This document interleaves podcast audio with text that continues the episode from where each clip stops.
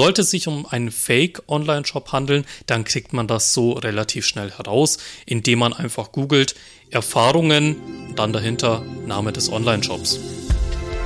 Computerwissen. Leicht verständliche Computertipps. Der Podcast. Herzlich willkommen zum Computerwissen Podcast.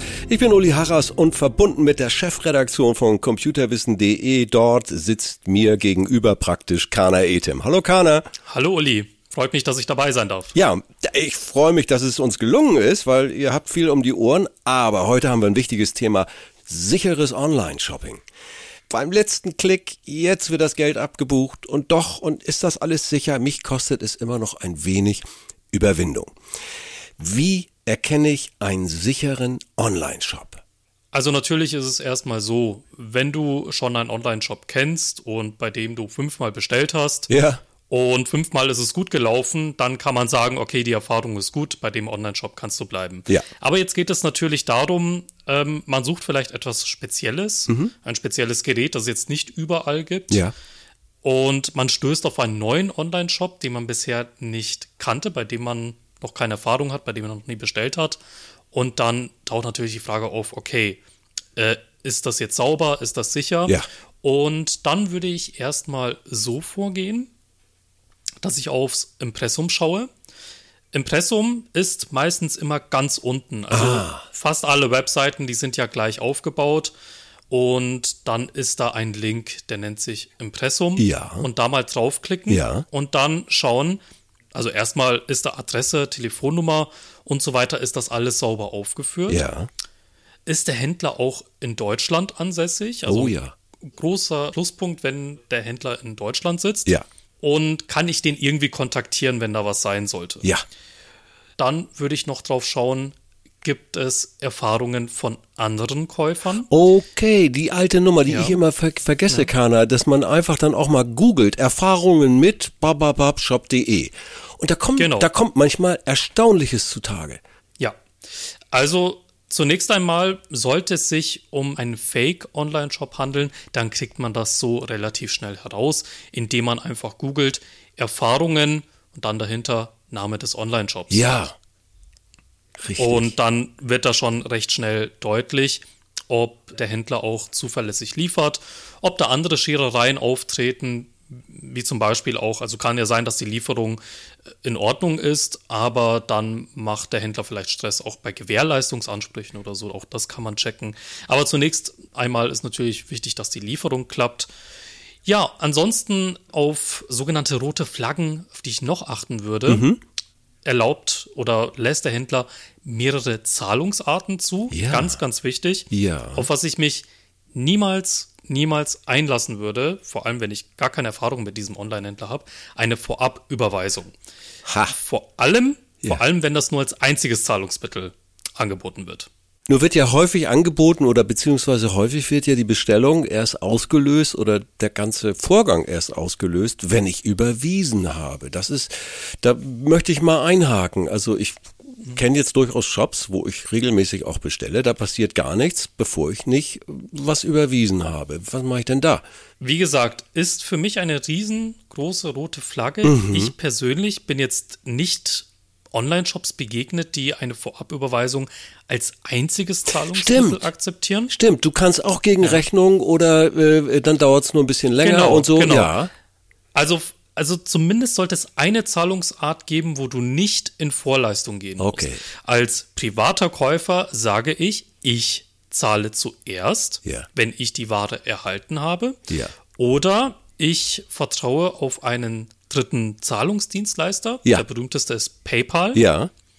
also PAY, PAL. Das ist dann so, dass der Käufer zunächst sein Geld an PayPal abgibt. Äh, PayPal signalisiert dann dem Verkäufer, du, das Geld ist jetzt bei uns, Ja. du kannst die Ware äh, ruhigen Gewissens jetzt abschicken und PayPal gibt das Geld dann an den Verkäufer weiter.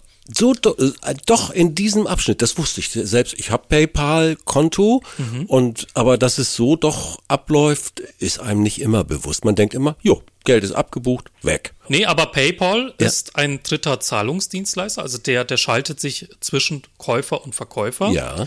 Und der signalisiert dann beiden Seiten, also dem Käufer zunächst einmal, okay, das Geld ist jetzt beim Verkäufer angelangt und der Verkäufer hat dann natürlich auch die Sicherheit, okay, das Geld wäre jetzt soweit da und ich kann die Ware auch ruhigen Gewissens abschicken. Und das Gute daran ist, wenn etwas schieflaufen sollte, Ja. du hast bei PayPal einen Käuferschutz. Das bedeutet zum Beispiel, klassischer Fall, du hast gezahlt, Ware kommt nicht an, Ware Ja. wird nicht versendet. Ja. Ja, kannst dann an PayPal eine Beschwerde einreichen und wenn sich der Verkäufer dann nicht rührt, kriegst du dein Geld zurück. Ohne Wenn und Aber. Ist äh, genau das, was ich als Sicherheit brauche, wenn ich einen Shop zum ersten Mal austeste. Also PayPal. Das könnten wir dann auch wirklich nochmal in die Show Notes. Dieser Podcast hat, egal wo er erscheint, klickt ein bisschen rum, da gibt's dann Links zum Beispiel. Und da tun wir das mal rein. Jetzt habe ich noch ein Thema, Kana. Also man kriegt ja manchmal Angebote, wo boah, super Schnäppchen aus China. Was sagst du denn Ja. zu dem Thema? Ich habe da große Bauchschmerzen. Mhm. Ich würde sagen, kann man machen, sollte man aber nicht. Vor allem, wenn es das Thema Elektronik betrifft. Ja.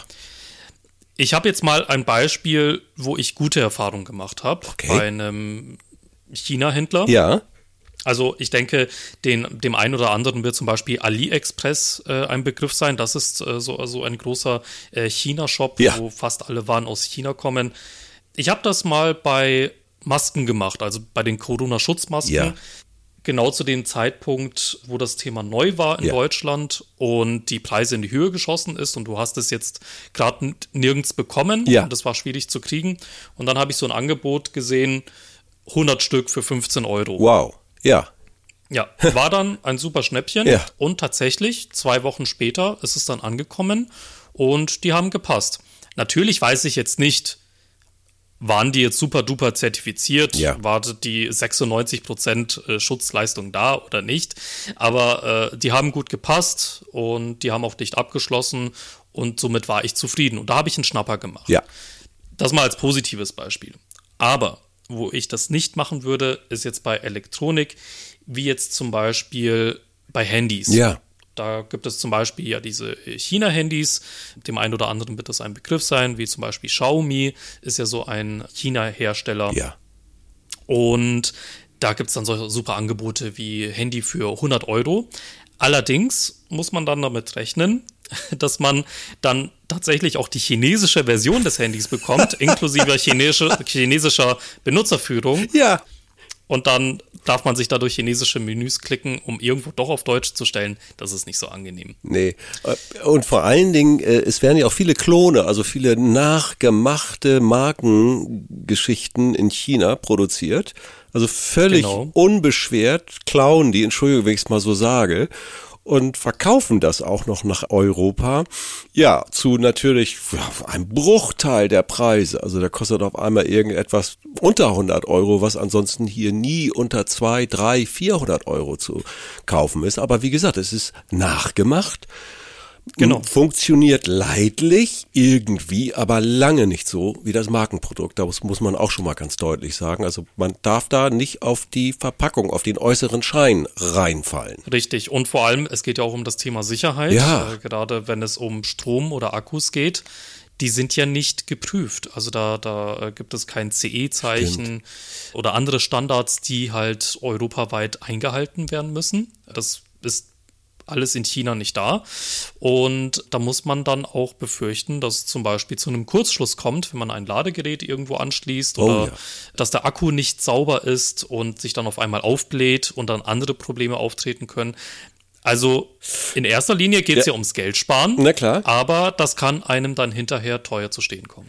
Ja, so viel Geld kann ich gar nicht ausgeben, wie ich da sparen kann. Richtig. Es gibt ja. auch diesen Spruch. Kana, wir haben noch ein richtig großes Thema, das sind eBay Kleinanzeigen. ja. Sehr beliebt. Ich habe durchaus bei Kinderspielzeug oder oder oder tolle Erfahrungen gemacht. Ähm, aber es ist auch nicht immer seriös. Wie erkenne ich da Betrügermaschen bei eBay Kleinanzeigen? Also es gibt die verschiedensten Horror-Stories über eBay Kleinanzeigen. Ja. Ich persönlich muss auch sagen, ich habe bisher nur positive Erfahrungen gemacht. Mhm. Aber es gibt eben so einige Faktoren, auf die ich da schon achte. Jetzt mal aus der Sicht eines Käufers. Ja. Zum Beispiel, schon allein das eigene Bauchgefühl. Schreibt der andere Verkäufer ordentlich? Also achtet er auf normale Höflichkeitsfloskeln? Ja. Hat man das Gefühl, da sitzt ein normaler Mensch hinter dem Monitor? Ansonsten Stimmt. noch andere Faktoren, auf die ich aufpassen würde. Mhm. Zum Beispiel, der Verkäufer lehnt es ab, äh, dass du die Ware persönlich abholen kannst. Ihr seid zum Beispiel in derselben Stadt, ja. also Käufer und Verkäufer sind sich nahe, ja. aber der Verkäufer lehnt unter allen Umständen eine persönliche Abholung ab. Das ist schon mal ein großer Warnpunkt, dass er vielleicht die Ware gar nicht hat oder ja. dass da irgendwas nicht stimmt.